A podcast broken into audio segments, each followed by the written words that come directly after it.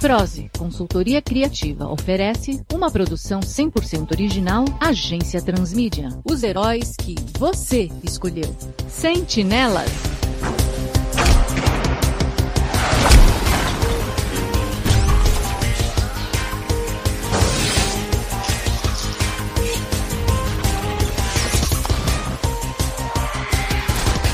Segunda temporada, pela madrugada. Anteriormente em Sentinelas.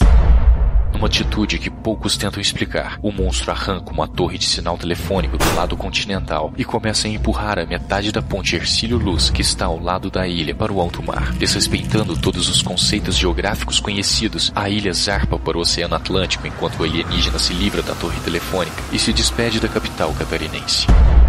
Não obstante, estamos dispostos a cooperar de alguma forma para que esse grupo de companheiros permaneça unido. Em verdade te digo que carecemos de base e veículos especiais. Esses apetrechos que super-heróis adquirem com fáceis regalias. Sinto muito, meu prezado, mas toda a verba do ano já tem destino certo. Construiremos o país. Muitas cidades foram arrasadas, represas, linhas de transmissão. Temos que trazer Florianópolis de volta ao Brasil. O comprometimento do meu governo é todo voltado para o social. É, mas o que sabemos é que os americanos estão vendendo a preço de banana uma torre espacial, que era de uma liga de super-heróis lá. Essa é a chave da base, ou o que restou dela, né? Um dos membros da equipe colocou em rota de colisão com uma base no deserto. Pois é, meus prezados, os nossos amigos americanos estavam querendo mesmo se livrar daquela sucata. e compramos por um bom preço, foi uma pechincha. Florianópolis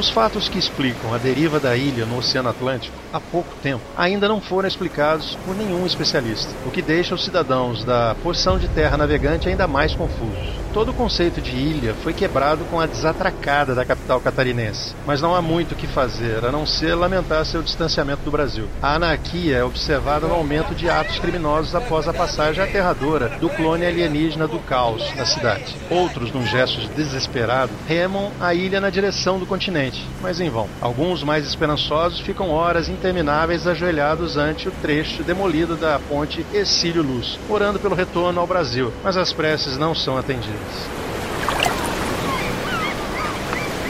Por favor, nos dê um sinal de esperança, de algo que reavive nossa fé pelo retorno ao continente. A atenção do homem é chamada para o horizonte marítimo, onde escuta o som progressivo de motores se aproximando do trecho da ponte destruída. Logo, uma lancha tripulada por vários homens se aproxima e o cidadão acredita que seus apelos foram atendidos, jogando cordas para baixo e pedindo ajuda de seus conterrâneos para trazer os tripulantes à terra. Depois de içados, os recém-chegados são recebidos com alegria.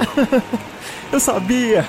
Eu sabia que ele não tinha se esquecido de nós, que nos mandariam de seus anjos para nos salvar. O provável comandante do pequeno grupo na lancha chega ao topo da ponte. Alto, robusto, de trajes militares e tapa-olho. Ele carrega nas costas uma mochila lotada de equipamentos. Se eu for quem você acha que eu sou, civil, vai torcer para que ele não tenha lembrado de vocês. Homens, iniciar ação EPA um quarto. As outras lanchas se aproximam e sua tripulação sobe pelas cordas lançadas pelo povo anteriormente e por outras jogadas pelo líder Caolho. Após renderem alguns cidadãos, chegam ao depósito do exército.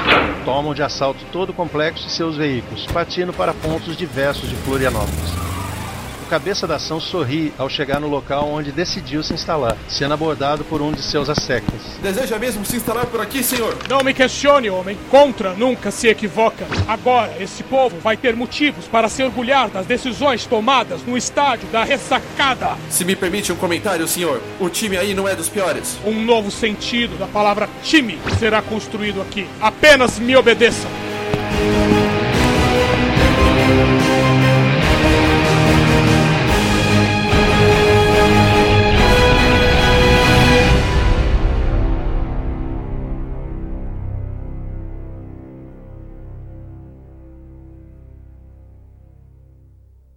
Brasília. A reconstrução da capital após a passagem do clone de Caos é progressiva e onerosa. O general Tadeu Rossi acompanha de perto algumas medidas de defesa na área de obras do plenário quando é contatado pelo rádio. General Rossi, temos uma crise em andamento no sul do país, senhor. Sempre lá. Qual o problema desta vez, cabo? Parece que aquele ativista revolucionário chamado Contra ocupou a ilha de Florianópolis antes de começarmos a missão de reboque, senhor. O que ele quer, cabo? Dinheiro, libertação de algum líder revolucionário? Nada tão convencional, senhor. Ele está exigindo que o governo o reconheça como regente de Florianópolis, senhor. Ele quer a ilha? Sim, senhor. Só me faltava essa. Ele se uniu com dissidentes extremos do MST, é isso? Florianópolis não é improdutiva para sair por aí loteando. Não, senhor. Não tem nada a ver com o movimento sem terra. É um tal de EPA um quarto. EPA um quarto? O que diabo isso quer dizer, cabo? Pelo que entendemos o código Morse enviado por eles, quer dizer Exército Popular Anarquista, 1 de abril, senhor. E aguarda uma resposta do governo. Se estes terroristas usam código Morse para se comunicar e têm um objetivo tão boçal, não devem ser lá muito espertos. Mande a força tática do Capitão Cambará para essa missão. O destacamento dele é por ali mesmo. Perfeitamente, senhor.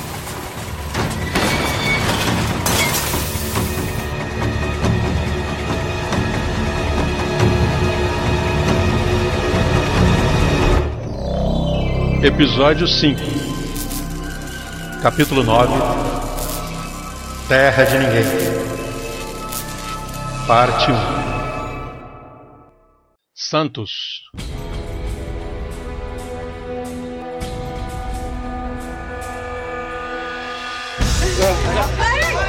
O mais novo time de heróis brasileiros arruma as estruturas do seu quartel-general no subúrbio da cidade paulista para comportar o maquinário oferecido pelo governo em reconhecimento aos serviços prestados pelo grupo contra o alienígena Caos. Todos os membros da equipe esperam designações nas quais suas habilidades sejam requeridas. Nervoso, sentado numa velha poltrona, lê a manchete do jornal.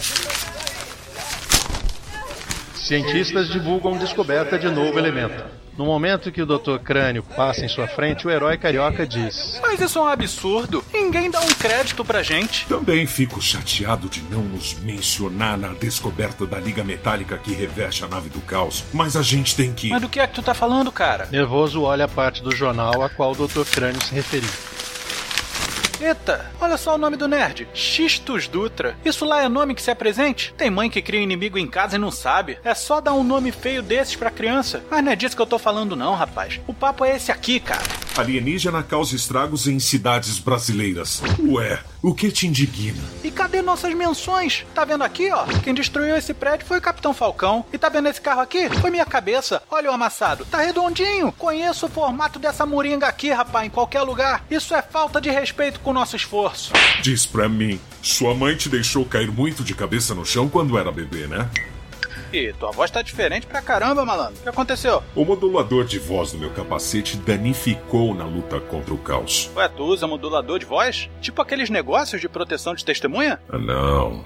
Tipo aqueles negócios para preservar identidade secreta. Dr. Crânio se aproxima de Scan, que tenta a muito custo instalar o sistema operacional nos computadores da nova base da equipe. Tá difícil o serviço aí, vermelho? Eu consegui dar um jeito na ausência de memória. Mas até que ventilador, como cura da máquina, que o processador teve de ser totalmente confeccionado com peça de Tamagotchi liquidificador, só tá difícil instalar o sistema operacional. Sabe esse CD aqui, ó? Foi aquele que o Boy comprou lá no centro da cidade, não é? O que ele tem de cabeça tem de estúpido. Olha bem o que diz aí. Windows 9? Mas que. F-Boy! Cabeção na área! Como se não desse pra perceber. Dr. Crânio mostra o disco do software ao garoto. Você pode me explicar o que é isso? Isso é. uma mídia digital, acertei? Não, sua lotra. Isso aqui. Dr. Crânio aponta para o logotipo Windows 9. Ah, isso! É o que eu vi lá no centro, um monte de Windows XP, 7, 8. Aí, quando eu vi o 9, fui espertão e deduzi. É o que é mais moderno, é melhor. A mão do pescotapa chega a tremer. Tira ele daqui. Tira logo. Vambora, F-Boy. Não vai querer ver o capacete dele voar na sua cabeça. E olha que não é difícil de acertar, hein? Diz Scan, levando o jovem do local enquanto o Dr. Crânio soca a parede. Neste momento, um som ensurdecedor e estridente corre por toda a propriedade. Nervoso joga o jornal para frente e salta para trás da poltrona, levantando o assento acima da cabeça. Amphiboy pula de susto e fica grudado no teto. Dr. Crânio prepara o dispositivo de cabo de aço sob a manga da jaqueta. Scan corre para os computadores. Os outros membros da equipe ficam de prontidão, quando surge o Capitão Falcão de dentro do banheiro fechando seu cinto. Não vos preocupais, legionários da luta.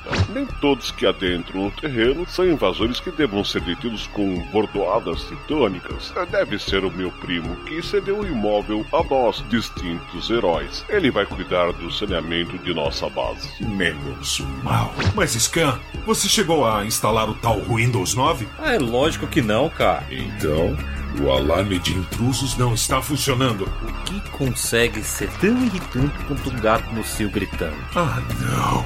Ele não. A porta se escancara ao mínimo toque de Capitão Falcão na maçaneta, e aquilo que o Dr. Crânio temia surge diante de seus olhos. Um inconveniente, chato, irritante, hiperativo, estressante tagarela megafone. O mercador de tralhas de super-heróis que os importunou durante a ameaça de caos. Ele não liga se Capitão Falcão está embaixo da porta e passa por cima, esmagando o herói contra o assoalho enquanto carrega suas bugigangas a fim de fazer negócios de vantagem duvidosa com os vigilantes. Ele retira vários artigos de uma grande sacola de lona e fica jogando para cima como apresentador de programa infantil jogando cartas ao alto. É só falar! Estão precisando do quê? Podem falar que aqui eu tenho de tudo o que vocês precisam! Querem softwares? Tenho de todos os tipos! Ah, vocês querem jogos? Aqui não tem problema! Aqui só tem solução! Olha aqui! Jogos de estratégia, de tiro, de luta, de nave, de corrida, de plataforma! É só dizer! Querem levar quantos? Agora eu vi vantagem. Por acaso tem campos de batalha aí? Se tiver, arruma uma pra mim também, Magrão. Alguém avisou esse chato que a gente não quer muamba? Avisar? Por que não disseram antes? Querem comunicadores? Eu tenho um monte aqui pela metade do preço. Aproveitem que o plantão endoidou, hein? Então vai no hospício trocar uma ideia com ele, ô seu mané. Diz nervoso, agarrando-o pelo colarinho e jogando-o longe da casa. Até que esse comunicador não é má ideia, nervoso. O general Rossi não disse que ia mandar comunicadores novos para cada um de nós? E desde quando o serviço público mostra serviço de graça? Querem então que eu corra e pegue o chiliquento lá? Você tá com dinheiro para pagar por eles? Ih, rapaz, acho que o cara sumiu, hein? Diz nervoso, fingindo não ver o vendedor, que pula freneticamente na calçada com suas mercadorias. Ê, macho, a gente pode improvisar um pouco. Posso colocar o mesmo seu capacete na mesma frequência dos comunicadores. Já dá uma frouxada na crise. Diz arqueiro, caminhando para perto do Dr. Crânio e nervoso. Pode ser uma boa solução de momento. Alinha no canal 42. Vou lá dentro ajeitar no meu capacete. Já volto. Sabe como é? Identidade secreta e tal. Ele é fissurado nesse negócio de identidade secreta, hein? Mas notei que tua voz mudou também, cara. Mesma situação do capacete do crânio? É, que eu tava esfriado semana passada. Agora tá legal. Top tudo, né? Imagina como é espirrar dentro do capacete desse. Será que seria possível os distintos colegas de equipe saírem de cima da porta para que ela pudesse parar de esmagar meu belo e precioso encéfalo? Diz Capitão Falcão, debaixo da porta derrubada onde Nervoso está de pé. Encéfalo? Nervoso retira a porta de cima do colega de equipe. Rapaz, eu não sabia que você sabia dizer essa palavra, não. Na verdade, nem sabia que você tinha um encéfalo. Depois que Arqueiro e Nervoso retiram a porta de cima do Capitão Falcão e o ajuda a se levantar, Dr. Crânio volta para a sala dando os últimos ajustes no capacete. Pessoal, enquanto estava lá dentro, recebi um chamado. Temos uma crise. Brasil. Em crise. Tá de sacanagem. O governo não curtiu essa, hein, amigo? Não é apenas uma crise, Tori. Esta é bastante indigesta. Eu falei pra Poison Raven não cozinhar hoje. Comeu os bolinhos porque quis, né, cabeça? Já acabou o sitcom? Posso falar? O general Rossi acabou de me dizer que um grupo radical chamado EPA 1 quarto invadiu a ilha de Florianópolis, exigindo do governo plenos poderes sobre a cidade. O general mandou uma força-tarefa para conter a investida, mas esta equipe, comandada por um certo capitão Rodrigo Cambará, foi emboscada assim que chegou à ilha e todos são mantidos como reféns. E é só isso que eles querem? O poder sobre Florianópolis? Não é só isso, nervoso. É uma questão de princípios. Primeiro Florianópolis, depois São Paulo, depois o país. Além do que, Florianópolis é um assunto que temos de resolver porque temos certa responsabilidade pela condição dela. Ah, tá bom. Não mete essa. Vamos lá, enumerando. Um, quem deixou Florianópolis ir pro mar não fomos nós, mas sim o Brucutu ali que destruiu todas as pontes ali, ó. A ilha saiu navegando pelo oceano. Cara, ilhas não navegam, até eu sei disso. Elas não são terra solta no meio da água. Pra mim, isso já tava, ó, planejado há muito tempo, eles só queriam um pretexto para ir embora. E três, vão cuidar disso aí vocês, tenho meus assuntos para resolver, nem tô mais aqui, ó, fui. Nervoso se levanta da caixa na qual estava sentado e vai embora do QG. Nossa, velho. Que que foi isso? Que que eu perdi? Longa história que eu não vou contar agora. Apesar dele estar meio irritado, temos que prosseguir a missão. Um pequeno grupo vai comigo para Florianópolis dar um jeito nesses terroristas. Os que não forem chamados ficam aqui para monitorar novas emergências e arrumar essa base. Vamos ver quem vem comigo. Dr. Crânio olha para os lados procurando os membros mais indicados. F-Boy, você vem comigo. Pelo que o General Rossi disse, o nome do líder deles é Contra. E, segundo os relatórios, é um conhecido seu de longa data. Pelas asinhas de namoro, ele não. Por que ele não, cara, com a mão do arpão? Até com Aquaman você arrumou problema? Olha o copyright, pessoal. Continuando, Capitão Falcão. Ciente estou que minha sagacidade e astúcia em batalha serão importantes para a feliz conclusão desta missão assaz arriscada, companheiro crânio. Precisamos de força bruta em um escudo humano, capitão. Arqueiro, você completa o time. Precisamos de armas silenciosas nessa missão. Conte comigo, macho. Scan, fique atento a qualquer chamado, já que muitas cidades ainda estão sofrendo com a falta de energia. Sabe como a bandidagem coloca as manguinhas de fora na falta de luz, né? Qualquer coisa, peguem um dos três comunicadores e. Ei! Pega ladrão! Só tem dois aqui. Acho que o nervoso levou um depois do ataque de pelanca. É estressado, mas é precavido. Fiquem de ouvidos atentos então, pessoal. Agora tenho que pensar num jeito de driblar a guarda dos homens do contra. Mas o que pode distrair esse pessoal a ponto de não notar a chegada de três fantasiados? Dr. Crânio olha para o emissário, que amarra seu tênis envolto em sua aura brilhante. Emissário, quais seus planos para hoje à noite?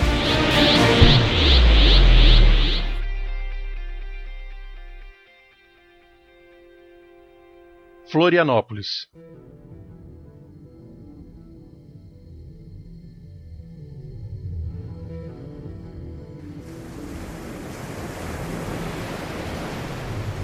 A noite cai na ilha catarinense à deriva no Oceano Atlântico, e dois soldados de contra montam guarda sobre um bote nas águas da cidade sitiada. A atenção dos dois vigias é atraída por uma luz brilhante, que se intensifica à medida que se aproxima do continente. Olha lá, uma estrela cadente. Nossa, eu nunca tinha visto uma dessas antes. Mas estrelas cadentes, elas caem, né? É, meu, faz um pedido aí. Ih, que frescura, irmão. Isso é lorota, meu. Ei, como você sabe que não funciona? Já fez isso antes? Não, não fiz mais. Ah, o que te custa, vai. Tenta pelo menos uma vez aí, vai. Ah, tá bom, vai. Bom, eu desejo. Bom diabo. Muito rapidamente, a luz chega à costa e dela é emitido um raio que destrói a embarcação. Deixando os guardas boiando nos destroços do bote. Emissário surge do meio da luz e fica flutuando na frente deles. Que escolha de palavra infeliz. Tentem algo menos profano, tá? Emissário parte em seguida para a costa da ilha num voo veloz, enquanto os dois soldados, suspensos em destroços no mar, olham um para o outro. Eu te falei que isso é lorota. Que não ia dar certo. Ah, você que não desejou direito. Tinha que ter pedido um colete salva-vidas, uma boy de Bob Esponja. Não demora muito para o emissário pousar no solo da ilha e continuar o trajeto a pé, temendo que sua aura e voo de fogo-fato chame a atenção dos outros guardas que patrulham a área. O cenário lembra a concepção do herói sobre o juízo final: destruição, prédios em ruínas, vultos fechando janelas nos edifícios residenciais, tochas e algumas fogueiras no caminho já pesado. Ele sente as pedras estalando sobre o solado de seu tênis e a poeira poeira densa batendo em sua nuca com o sopro fraco vindo do mar. O silêncio amedrontador do ambiente apocalíptico é quebrado pelo ronco ruidoso do motor de um jeep, fazendo com que o emissário se esconda atrás de alguns destroços e escute o rádio do carro adiante alertando os soldados a bordo. Vaca Sentinela 13 não responde chamados. Atentem a possível investida hostil do governo brasileiro. Repetindo, atentem a possível investida Quem seria idiota suficiente para invadir a ilha depois que a gente fez com o pessoal do tal Capitão Rodrigo? Não vou tomar isso como ofensa, amigo. Sussurra emissário atrás dos escombros, olhando os prédios após o afastamento do Jeep. O herói não perde tempo e observa uma grande antena de transmissão, para onde voa rapidamente sem se importar com a denúncia de sua intensa aura. Alguns vigias guardam a antena difusora e conversam entre si. Eu não sei porque que o comandante Contra manda a gente proteger uma antena. O pior que pode acontecer é não receber a transmissão do jogo. Deixe de ser estúpido. É por essa antena que a gente comunica cada um dos soldados sobre o que acontece na ilha. Isso não é para diversão. Ah, como se isso fosse mudar alguma coisa por aqui. Uma voz vem da beira do terraço. Faz uma grande diferença se alguém souber do que se trata. Alguém como eu, por exemplo. Os guardas se aproximam com as armas em punho e apontam rapidamente para o local de onde vem a voz. Num piscar de olhos, o emissário sobe em seu voo, agarrando as duas armas e as destruindo com um poderoso pulso energético emanado por suas mãos. Em seguida, dá um rasante contra os dois soldados que tentam fugir do herói, mas ele é mais veloz e para diante deles, abrindo suas mãos na direção de cada um.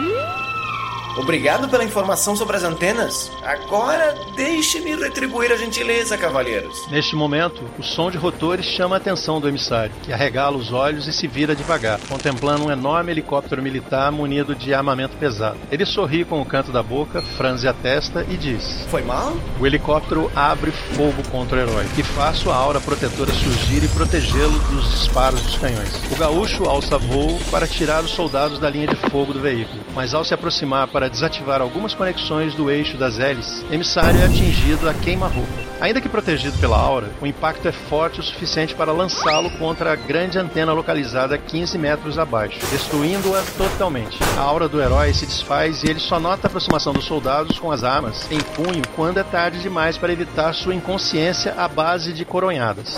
Em seguida, um soldado faz contato com o comandante do assalto à ilha. Comandante Contra, conseguimos conter um super-humano, provavelmente o mesmo que naufragou o barco Patrulha 13. Alguma avaria maior? Ele destruiu a antena difusora que mantém a área 2 conectada. É uma área importante. Providencie um conserto da antena e tragam o super-humano para cá. Tenho planos para ele. Receio que ele não tenha vindo sozinho para nos deter. Desloque 20% do contingente para a área afetada pela destruição da antena. Esses porcos do governo brasileiro vão se arrepender de estarem do lado errado. Perfeitamente, senhor. O pacote será entregue em alguns minutos.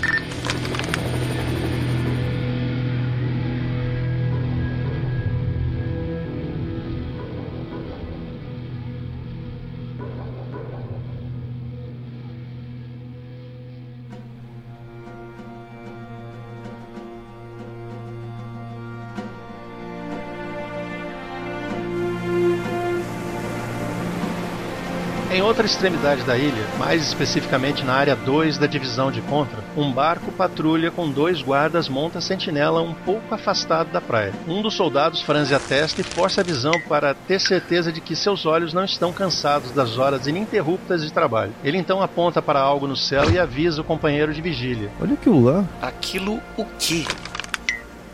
Meu Deus, você é uma baleia voadora? Baleias não voam, parece um dirigível. Não sei não, tá rápido demais. E olha, tem um símbolo brilhando. Ih, é o mesmo cara que destruiu as pontes. Trata-se de Capitão Falcão voando a 10 metros acima do barco carregando em cada braço o arqueiro e Dr. Crânio. Parece que o plano de voar entre a neblina marítima para evitar identificação e baixo o suficiente para sair dos radares não deu certo devido aos trajes espalhafatosos do Capitão Falcão. Ao notar que foram avistados, Arqueiro atira uma flecha em direção ao barco que tem sua seta detonada antes de atingir a embarcação, espalhando uma névoa densa que cobre todo o pequeno quadrante. Sons de golpes fortes e alguns gemidos de dor são ouvidos vindos de lá. E, quando a fumaça dissipa, é possível ver Amphiboy na proa do barco, encharcado e abanando a mão, aliviando a tensão dos murros desferidos nos guardas. Ele acena para os colegas de equipe que voam para a costa, enquanto ele mergulha no mar novamente. Capitão Falcão pousa e coloca os companheiros no chão. Logo, Amphiboy sai da água rápido demais e avançando pela enseada, cuspindo a areia que entrou em sua boca durante a entrada. Nossa, eu fiquei com medo de perder vocês de vista e vim voando, digo, correndo, digo. Ah, vocês entenderam, né? O problema é que eu vim tão rápido que esqueci que uma hora a água acaba, né? Você conseguiu escutar a explosão da flecha, cara? Até surdo voltou a escutar. Até que o plano de nublar a visão deles para a entrada do Amphiboy deu certo aqui. Será que a gente conseguiu impedir o contato deles com a base alertando a nossa chegada? Pergunta Dr. Crânio olhando ao redor. Acho que eles nem chegaram perto do rádio, chefe. Mas, por precaução, dei uma passada adiante no sinaleiro marítimo e deixei os dois sob custódia de uns amiguinhos meus. Ok. Então vamos colocar a segunda etapa em ação. Diz Dr. Crânio, correndo para as sombras. Então, aconselho que tal missão tenha início tão logo aquele veículo de patrulha militar ali adiante e seus ocupantes deduzam que já estamos pisando firmemente em suas terras tomadas pela força. Como é que você sabe que aquele jipe é militar? Veja o brilho intenso e cintilante que reflete daquela metralhadora na parte traseira do carro. Ó, oh, Guilherme Tel do Sertão. Capitão Falcão aponta para o carro na ladeira. Então, pare de fazer sombra e se esconde. Eles não podem ver a gente. Capitão Falcão nunca se esconde. Olha só, o peso morto. Amphiboy pula no peito do herói gaúcho, segura sua capa como se fosse um colarinho e sussurra de forma intimidadora no rosto do robusto mascarado. Não é para se esconder, é um posicionamento estratégico. Pelo amor de Netuno, vai para trás daquele carro antes que você ponha tudo a perder. Posicionamento estratégico? Por que não disseste antes, ó oh, garoto anfíbio? De estratégia sou conhecedor. Retira o herói do seu peito e corre sorrateiramente. Dr. Crânio se esconde com o arqueiro atrás de um caminhão e Capitão Falcão se esconde com o Amphiboy na sombra de um carro. O Jeep desce firme pela ladeira até que o pneu estoura estrondosamente.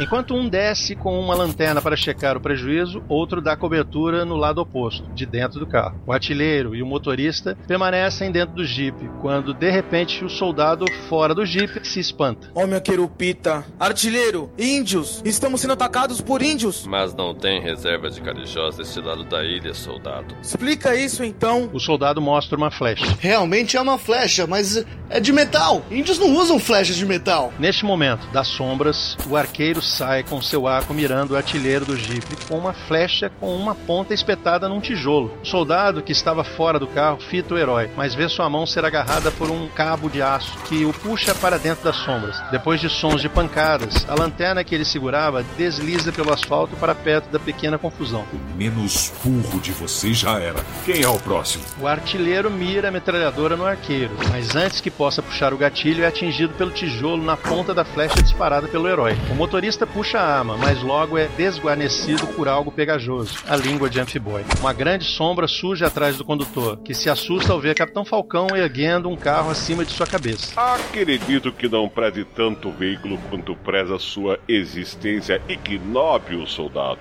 Então peço que, por gentileza, retire-se do mesmo, pois desejo transformá-lo num duplex. Amphiboy usa novamente sua língua, desta vez para retirar o motorista de dentro do carro, e, com três potentes pancadas, Capitão Falcão consegue inserir uma van dentro do Jeep, por mais que a física postule a impossibilidade do ato. O motorista tenta usar o rádio em seu colete para contatar contra, mas antes que consiga dizer qualquer palavra, Dr. Crânio sai das sombras e aplica um golpe imobilizador. Ele insere uma espécie de arame no aparelho que entra em curto-circuito e cujo choque desacorda o motorista. O herói curitibano pega o colete do rádio enquanto o arqueiro se aproxima com o Amphiboy e Capitão Falcão. Pegou o rádio do cabo, cara. Por isto aqui. Ele mostra o canal no qual o rádio estava conectado. Descobrindo a banda de comunicação do rádio, a gente pode descobrir exatamente onde o Contra está. Mas pra que esquentar a cabeça? A gente já sabe que ele tá lá na ressacada. O que não diz muita coisa, F-Boy. Ele quer que a gente ache que ele está no estádio, mas não quer dizer que ele esteja lá. Hum, devemos então a querer ditar que ele se diz fixar logisticamente num determinado local, esperando ser atacado no endereço fornecido, enquanto, na verdade, ele está em outro local totalmente diferente do que a gente espera. Alguém se tem o cheiro de coisa queimando, o capitão conseguiu mesmo pensar sozinho na explicação correta, hein?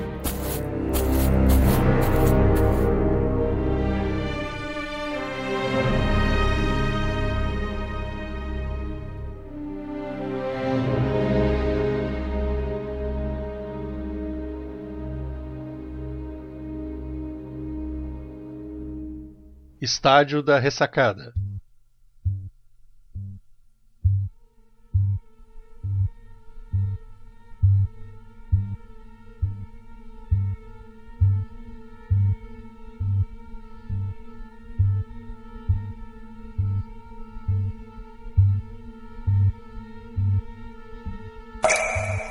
Pequena sala úmida e iluminada com uma única lâmpada incandescente acolhe o emissário. O mascarado ainda está grogue e sacode a cabeça várias vezes para tentar fazer as coisas ao seu redor pararem de girar. Só então ele repara que está amarrado a uma cadeira e que tanto seu brasão luminoso quanto seus cabelos estão apagados, como no momento em que foi atacado por um dos clones do caos em Igrejinha e Três Marias. Uma voz imponente vem das sombras formadas fora do cone de luz da lâmpada incandescente. Então, quer dizer que você é o cara, a última esperança daquele governo top? Isso aí, esse cara sou eu, sou a última esperança. Nossa, eu tô com a minha autoestima lá no alto com essa missão. Insolente! Ainda não consigo entender como alguém tão fraco deu conta de um barco patrulha, quatro soldados e sobreviveu a um ataque direto do helicóptero. Eu me alimento bem. Não é um procedimento daquele governo enviar um fraco como você para nos deter. Quem está com você? Meu senhor está comigo. E quem é o seu senhor? Diga! Você sabe? O emissário olha para cima e completa. Cara, lá de cima. Vamos ver até onde o seu senhor te acompanha. Num estalar de dedos, o som de um carrinho cheio de instrumentos de metal se chocando vem das sombras, junto com um cheiro nauseante de óleo queimado. Logo surge a fonte de tal expressão de sentidos. Uma mulher enorme, de pele morena, cabelos negros longos presos por um rabo de cavalo tensionado, uma pinta preta no canto superior esquerdo da boca, um pouco de buço, olhos castanhos delineados, de corpo sólido como um bloco de pedra, sem curvas, vestindo um jaleco branco encardido e manchado. Por baixo veste estranhas roupas fetichistas de vinil preto, olhares de metal e zíperes. Ela conduz um carrinho gaveteiro com uma bandeja cheia de instrumentos cirúrgicos sujos. Seu sorriso corresponde ao aspecto de suas roupas e materiais, com mais buracos e sujeira do que um bueiro. Contra surge da sombra junto com a dominatrix sem atrativos. Esta é a Dolores, uma querida e eficiente amiga, e de gostos bem peculiares. Nem se nota, diga-se de passagem.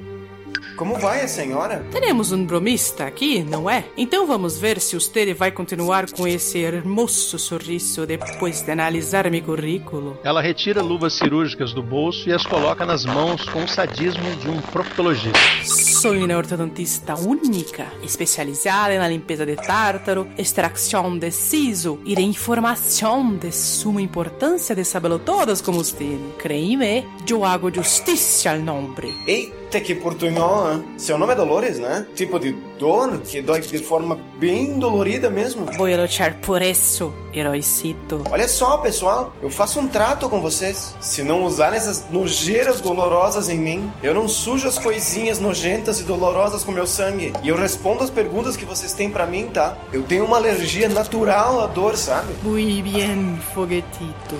Háblame, estarei vindo solo ou não? Eu já disse, vim com meu senhor. Ele nunca me deixa sozinho. Onde quer que eu vá, eu sei que seus olhos estarão. Oi, começar por el siso. Diz Dolores, ligando a broca. Calma, descrentes. Relaxem os músculos. Solta esse negócio aí, ô tiazinha da depressão. Eu digo tudo, tá? Era para vir com uma parte da minha equipe pra cá, mas com esse negócio de blackout aqui e acolá, acabou que eles me mandaram para resolver esse assunto aqui de Florianópolis sozinho. Eu disse que te achava fraco, mas meus homens disseram que você tinha cabelos prateados e uma energia que o protegia. Onde ela foi parar? Ela acabou. Lembra o negócio da boa alimentação? Por mais caprichado que seja o café da manhã, não tem como te sustentar o dia inteiro. Estou desde a tarde sem comer. Está brincando comigo, é? Broca nele, Dolores. Só ansiosa hora. A dentista torturadora aproxima o aparelho. Não! Olha só, sabe aquele cara do anel verde lá? É mais ou menos aquilo, sabe? Hum. Entendi. Olha para os dedos do emissário. Pode deixar para lá, Dolores. Ele já disse o que tinha para dizer. Homens, levem-no para nossas confortáveis instalações. Instalações? As luzes acendem e mostram que o tal quarto, na verdade, era o vestiário do estádio. Por isso, ar pesado, só faltou a preleção. Após a retirada do emissário pelos outros soldados, Contra vira-se para o seu homem de confiança. Voltem para onde o capturaram e procurem um anel. E mais uma coisa: a partir de amanhã, quero todo mundo tomando café da manhã reforçado. É a refeição mais importante do dia. Sim, comandante Contra. Durante o traslado, emissário observa a masmorra onde provavelmente será jogado. As paredes são úmidas e cheias de infiltrações. Os azulejos quebrados e o mofo revestem o local. Ele passa rapidamente com os guardas em frente a uma esteira circular gigante, onde três homens correm, ensopados de suor e extremamente cansados. É possível notar que de um painel de energia partem cabos calibrosos, que se perdem de vista de tão extensos. A análise do herói é interrompida com seu lançamento dentro de uma cela improvisada, feita com algumas barras de aço. O emissário se levanta e agarra as grades, balançando-as com força e gritando. Eu tenho meus direitos! Tenho direito a um telefonema e a um advogado! Tem direito de comer chumbo se não ficar quieto! Uh, bom, uma canequinha para eu ficar batendo na grade? Será que rola? O emissário solta os braços, fazendo expressão derrotada, e, só depois de um tempo, percebe que não está sozinho na cela. Um homem alto se aproxima do herói e este apenas o acompanha com o um olhar de baixo para cima, lhe dando um vacilante sorriso de canto de boca. Diante dele, o homem fardado e vistoso bigode inicia um diálogo. Tu és um dos heróis? Ah, já me chamaram de o cara, de última esperança. Se quiser me chamar de herói, tô aceitando também. És o mensageiro, não é? O profeta? Passou perto. É emissário. E qual a sua graça? Eu sou o Cambará, Capitão Rodrigo Cambará. O nome não me é estranho. Onde foi que já ouvi sobre um certo Capitão Rodrigo? De fato, camarada, sou o famoso de onde veio. Claro! Você é o comandante da força-tarefa que o General Rossi mandou para conter a investida do Contra, né? Ah, sim. Sou eu mesmo. O sorriso do bigodudo se desfaz. Você veio dar apoio pra gente, suponho eu. Sim, eu e mais quatro colegas viemos ajudá-los a escapar e também dar um jeito nesse terrorista de Araque. Assim que sairmos daqui, também quero dar um jeito nele, ou fincar minha marca no rosto daquele caolho anarquista. Também não é pra tanto, Capitão Rodrigo. O emissário se vira e olha para o capitão de Soslai. Alguém já falou que você lembra bastante um ator de TV? Não é a primeira vez que me dizem isso. Acho que alguma coisa no teu olhar, sei lá. Eu faço isso com as pessoas. Falando em olhar, o Contra não tirou sua máscara? Ele é um vilão, capitão. Nunca tiram a máscara do herói quando tem oportunidade. E além de nos prender aqui, nos fazer passar por situações constrangedoras, também apreendeu nosso armamento e nosso helicóptero. Aquele helicóptero é de vocês? Por isso achei estranho um bicho daqueles na ilha. Você viu nosso helicóptero? Digamos que fomos apresentados. Emissário olha por entre as grades e vê uma descarga elétrica sendo emanada do local onde está a grande roda. Ele também escuta algo sobre um gerador e um capacitor. Uma bomba? Eles têm uma bomba? Não sabemos, mas é provável que sim, camarada. Eles nos mantêm aqui em jornadas desumanas de rotação daquele eixo, gerando algum tipo de energia. Sabemos que alimenta um gerador que conduz até um capacitor em algum lugar do campo. Do jeito que eles falam de ogivas de alimentação do sistema, talvez seja algo grande, algo nuclear. Então aqueles três giram a roda para dar energia para a bomba? Isso é loucura! De repente, a iluminação do local oscila e o emissário procura por algum sinal de luz externa, mas ela retorna em fase reduzida. Os três soldados são trazidos de volta para a cela pelos homens de conta, que pegam mais três que estavam lá dentro. Logo é possível escutar a roda girando, a eletricidade se estabelecendo e o gerador sendo alimentado. Você não vai, não? São só três por vez. E antes de você chegar, eu corri umas seis horas sem parar por lá. Pelo que pude notar, isso também fornece energia para uma parte da ilha. Tomara que meus amigos cheguem antes do meu turno.